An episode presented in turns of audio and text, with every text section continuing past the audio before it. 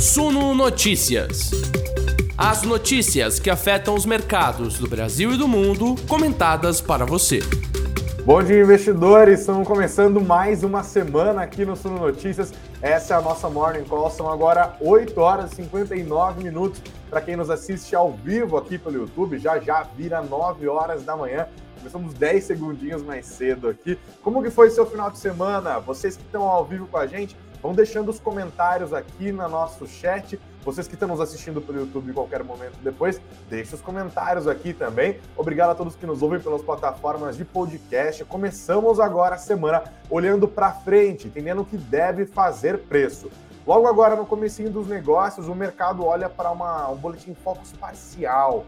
Pois é, um boletim Focus meio lento que o Banco Central acabou de divulgar, porque o Banco Central está ainda passando por aquela dificuldade envolvendo seus funcionários que estão em greve, né? Aí alguém pegou uma planilhinha do Excel rapidinha lá, bateu uns números e divulgaram agora. O mercado é o que tem, né? Vamos olhar para esses números agora, logo no começo da nossa live. A gente olha também para o exterior, tá? Tem duas notícias importantes. Primeiro, o PMI de serviços na China que está animando os mercados, botou as, as bolsas asiáticas para cima, as bolsas europeias também, os futuros de Nova York. O começo dos negócios nesta semana é um pouco mais otimista, você já vai entender. Aqui no Brasil, as coisas não estão tão bem assim, pelo menos quando a gente olha para o nosso noticiário corporativo. A privatização da Eletrobras está de novo sob ameaça, tem um rolo envolvendo Furnas, debenturistas, você já fica por dentro disso também aqui. É dia de prestar atenção nas ações da Eletrobras. Tem notícias também envolvendo Petrobras, notícias também envolvendo Petro Recôncavo, é um monte de coisa. Para ficar bem informado, ficar de olho no que deve fazer preço ao longo do dia, é colar agora mesmo aqui com a gente na nossa Morning Call. Então, já deixa o seu like. Se você está nos ouvindo nos podcasts, siga o nosso perfil. Se você está nos vendo agora pelo YouTube, se inscreva no nosso canal. Hoje ainda a gente bate aqui os 47.300 inscritos. Estou confiante, sei que a semana vai ser boa, tá? Um ótimo dia para todos vocês. O nosso noticiário começa agora, logo depois da nossa vinheta.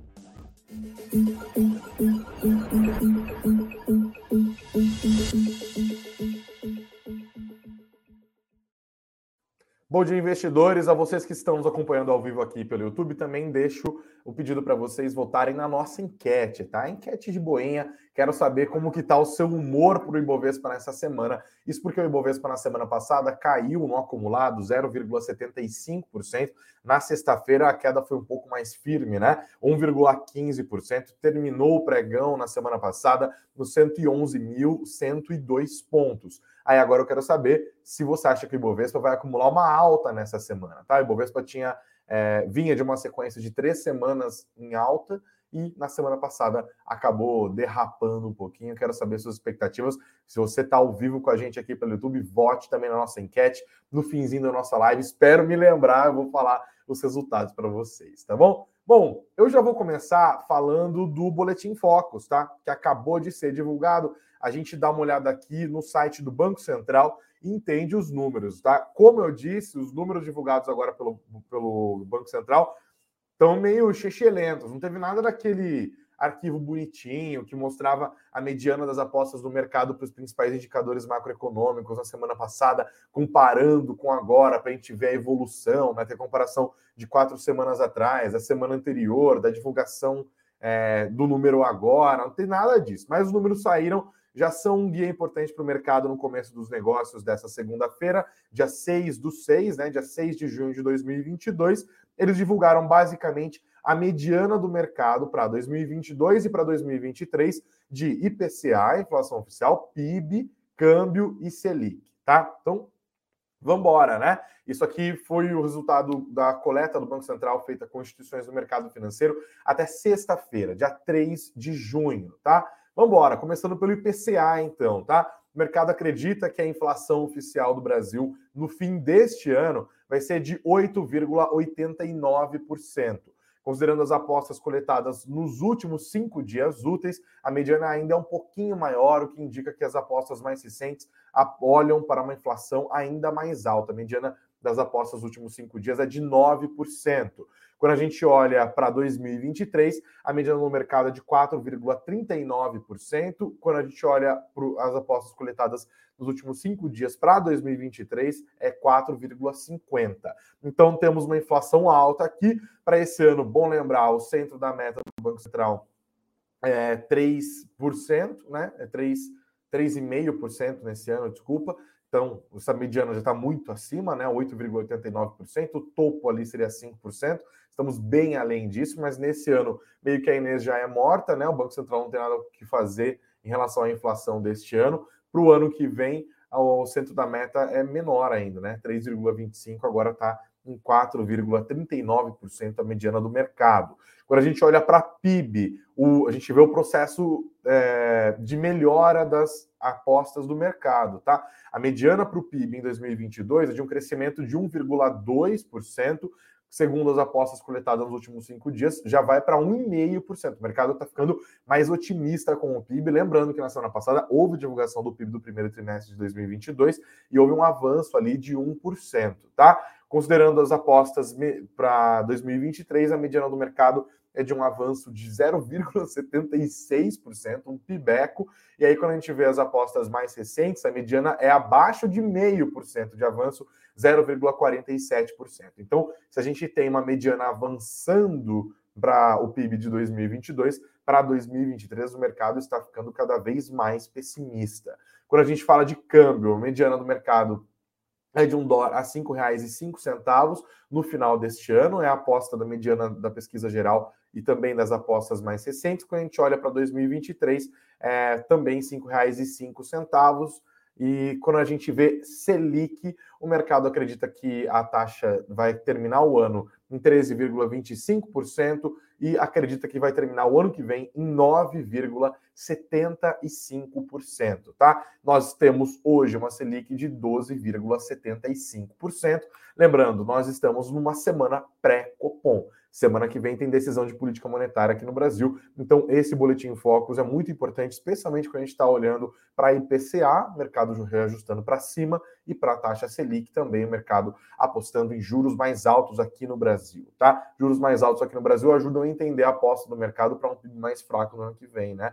0,76% na mediana geral e 0,47% considerando as apostas mais recentes. Então, os primeiros números aqui de referência para os investidores, para os economistas, para os gestores olharem as apostas do mercado no começo dos negócios desta segunda-feira. Lembrando que nessa semana teremos outros dados importantes para o mercado calibrar suas apostas para esses grandes indicadores e aí sim fazer a alocação com os números na cabeça. Tem inflação ao consumidor aqui no Brasil com o IPCA do mês de maio. Nos Estados Unidos também tem CPI. A China também apresenta CPI. Também é semana de decisão de política monetária lá do BCE, do Banco Central Europeu. Será que eles vão começar a subir juros, finalmente, também teremos o PIB da zona do euro no primeiro trimestre desse ano. A política também deve ocupar, especialmente geopolítica, negociações internacionais, porque rola nesta semana a cúpula das Américas. E atenção, cadê a lupinha? Atenção, porque o presidente Jair Bolsonaro vai se encontrar com o presidente americano Joe Biden. Bolsonaro nem queria ir nessa cúpula das Américas, é, e aí foi convencido a ir porque Joe Biden resolveu fazer esse encontro com ele. É muito importante, vamos, claro, prestar atenção nisso, entender como que isso vai impactar os negócios, tá? Como eu disse agora no começo da nossa conversa, na nossa escalada, a segunda-feira começa mais positiva, ganhos mais de 1% nas bolsas europeias, os futuros de Nova York também vão subindo. Isso porque houve a divulgação agora há pouco do PMI da China. PMI é aquele índice de gerente de compras, né? A gente já falou sobre isso várias vezes aqui no Sul Notícias. É um desses dados que indica o ritmo da atividade da economia de um país. Hoje foi divulgado o PMI do setor de serviços da China e ele melhorou no mês de maio. A fotografia de melhora, o filme recente ainda é de contração, tá? Não é um número bom, bom, bom, mas já foi um número suficiente para animar os mercados no começo dos negócios dessa segunda-feira, beleza? Temos aqui o índice subiu de 41, subiu para 41,4% em maio, é uma melhora robusta em relação a abril, quando ele tinha ficado em 36,2%. PMI é uma medida que vai tipo de 0 a 100, né? Quando está abaixo de 50 é porque está em território de contração, acima de 50 é território de expansão da atividade. Então, 41,4 ele ainda está em contração, mas melhorando bastante em relação ao mês de abril, tá? O mercado é, gostou dos números, isso botou as bolsas asiáticas lá em cima, também ajudou as bolsas europeias.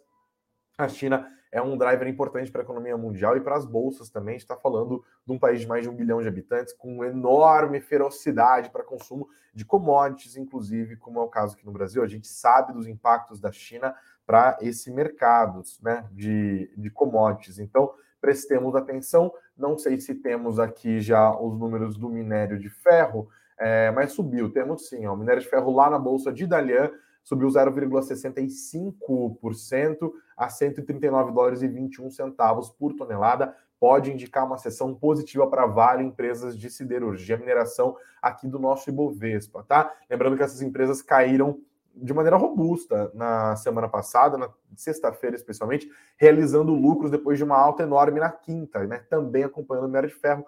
O minério de ferro subiu 4% lá na China na quinta-feira, botou as ações dessas empresas lá em cima. Na sexta-feira rolou um pouco de realização de lucros. Já temos mais uma notícia positiva na segunda-feira que pode pegar nas ações das empresas. Fica de olho em Vale, fica de olho em empresas de siderurgia, tá? E nos mercados internacionais um pouco mais animados por conta dessa história da China.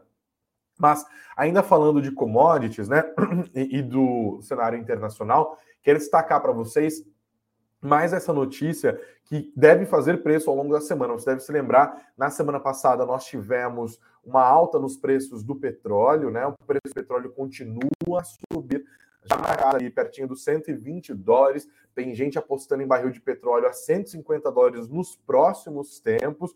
Então, ficaremos espertos, porque isso traz impacto. Se você é acionista da Petrobras, fica esperto, porque já há defasagem hoje no, no, litro da gasolina, no litro do diesel, tem aquela pressão da política interna da empresa para subir os preços e fazer a equivalência, como estabelece a política de paridade de preços internacional, mas também tem a pressão política para que a Petrobras não faça isso, porque tem todo o impacto inflacionário e, por sua vez, o impacto eleitoral. Lembrando que nós ainda estamos observando na política todas as costuras que estão sendo feitas que podem acabar impactando é, a política de preços da Petrobras, tá? Isso continua no radar, é a herança da semana passada, fique esperto. E hoje nós ganhamos mais um fator para acompanhar na segunda-feira, que na verdade é uma herança também do final de semana.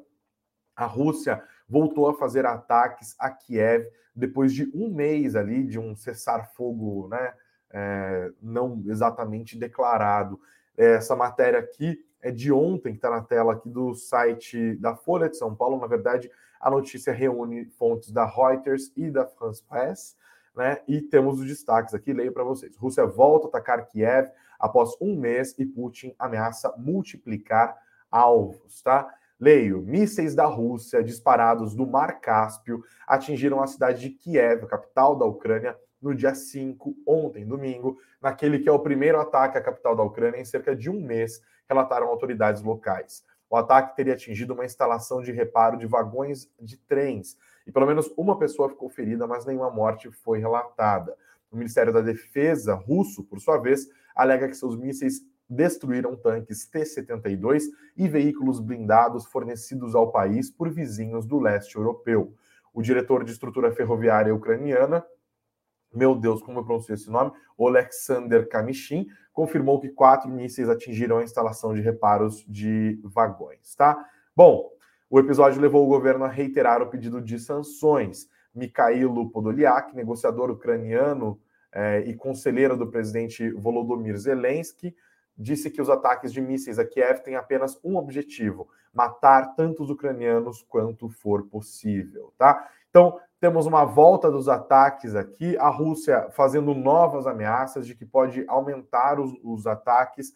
É, isso acontece no momento em que a Rússia já passa por uma nova sanção que foi acertada na semana passada. Você deve se lembrar que causou impacto nos preços do petróleo quando a União Europeia de fato decidiu, decidiu pelo embargo do petróleo da Rússia. Até 90% do petróleo que é importado hoje da Rússia deve parar de ser importado até o final deste ano. E agora esses novos ataques podem ensejar uma sétima rodada de sanções comerciais, sanções econômicas contra a Rússia. Os prejuízos econômicos disso, claro, ficam concentrados na Rússia, mas acabam também resvalando no comércio internacional, nas projeções dos economistas para crescimento global, tudo isso fica no radar, além, claro, dos impactos nas commodities, especialmente nos preços do petróleo. Continuaremos, obviamente, a prestar atenção nisso também nesta semana. Beleza? Deixa eu dar uma olhada nos comentários aqui, seguir para já falar do nosso noticiário corporativo. A gente já abre falando aqui de Eletrobras. Bom dia ao Lierte, todos os dias aqui, deixando o comentário dele. Obrigado também ao Denner Eusébio,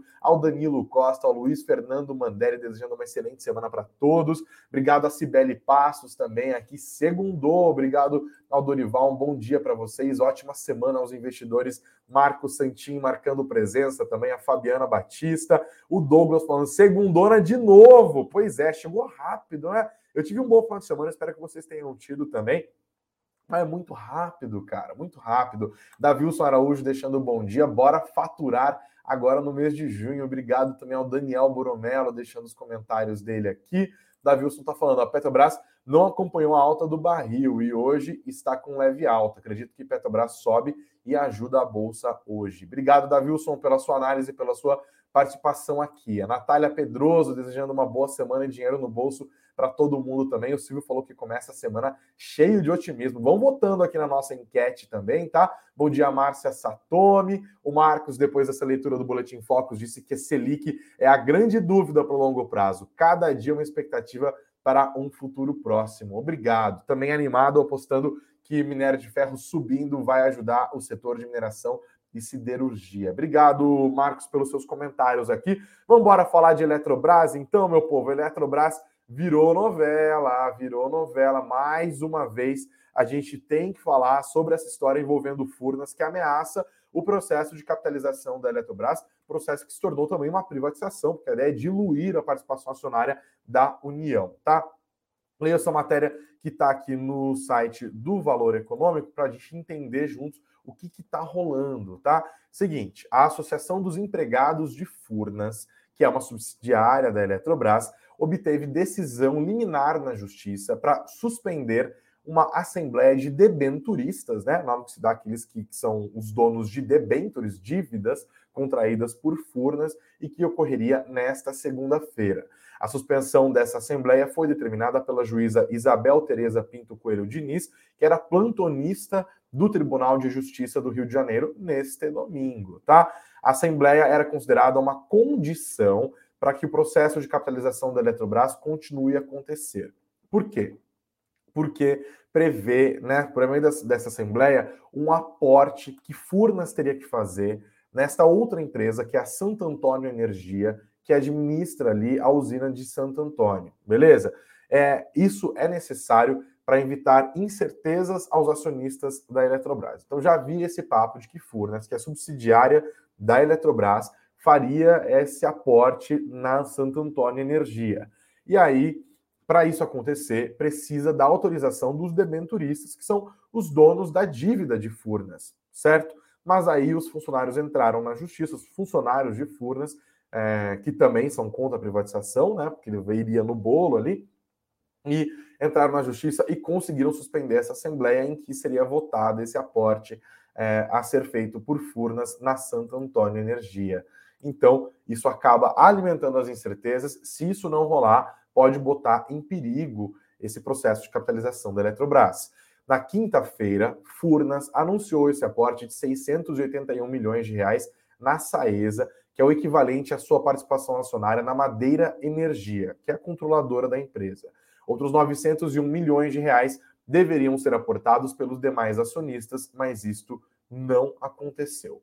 O advogado Fernando Luiz Coelho Antúnios, do escritório Souza Neto e Tartarini, que foi o escritório que entrou na justiça para interromper esse processo né, da Assembleia Geral, explicou que houve quebra do contrato das debêntures no momento em que Furnas realizou o aporte antes da deliberação pela Assembleia dos Debenturistas. Né? ele disse que o processo não tramitou na governança de Furnas e por isso deveria ser interrompido. Vamos ver ao longo do dia se teremos mais novidades a respeito disso, se isso vai acabar atrapalhando o processo de privatização da Eletrobras de fato. Lembrando que desde o dia 3 está liberado para quem quer investir por meio do seu FGTS nesse processo de follow-on, né? A Eletrobras vai fazer uma emissão de ações, como eu disse, para diluir a participação acionária da União, e a precificação dessas ações que serão emitidas está marcada para acontecer nesta quinta-feira, dia 9, tá? Então estamos perto do prazo, dia dia 6, quinta-feira,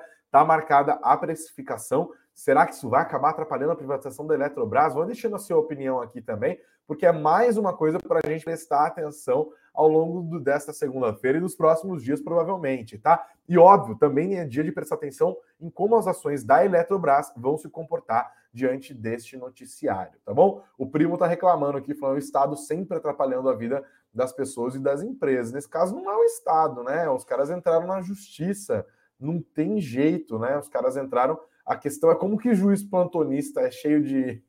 de, de ah, pessoal voluntarioso, né? Eles querem sempre se meter, vou trabalhar, mostrar trabalho no domingo aqui. É sempre essas decisões de juiz plantonista acabam causando. É, problemas, né? Vamos acompanhar ao longo do dia. Obrigado, primo, pelas suas, pela sua participação aqui, tá bom? De olho na Eletrobras hoje, hein, investidores? Fiquem espertos.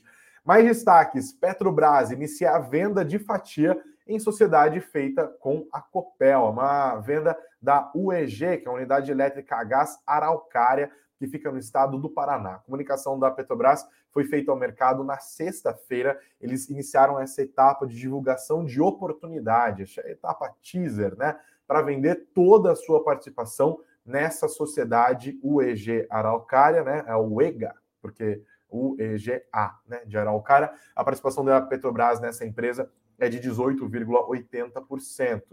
É, a Petrobras informou que as demais etapas do projeto vão ser informadas oportunamente ao mercado e afirmou que essa operação de venda da sua participação está alinhada à estratégia de otimização do portfólio e à melhora de alocação do capital da companhia, visando a maximização de valor e maior retorno à sociedade. Essa empresa, como eu disse no começo, é uma sociedade entre a Petrobras e o grupo Copel, foi constituída de uma usina de geração de gás, de, de geração de energia elétrica a gás natural, que fica, como também está no nome, em Araucária, no Paraná, pertinho do gasoduto Bolívia-Brasil. Entrou em operação em 2002 e possui capacidade é, total de 484 megawatts. Vamos ver se isso impacta as ações da Petrobras também hoje. Lembrando que os preços do petróleo estão subindo diante dessas boas notícias econômicas vindas da China e também, claro, desse noticiário envolvendo a Rússia voltando a atacar a Ucrânia. Ainda sobre empresas do setor de petróleo, a Petro Recôncavo anunciou que vai fazer um follow-on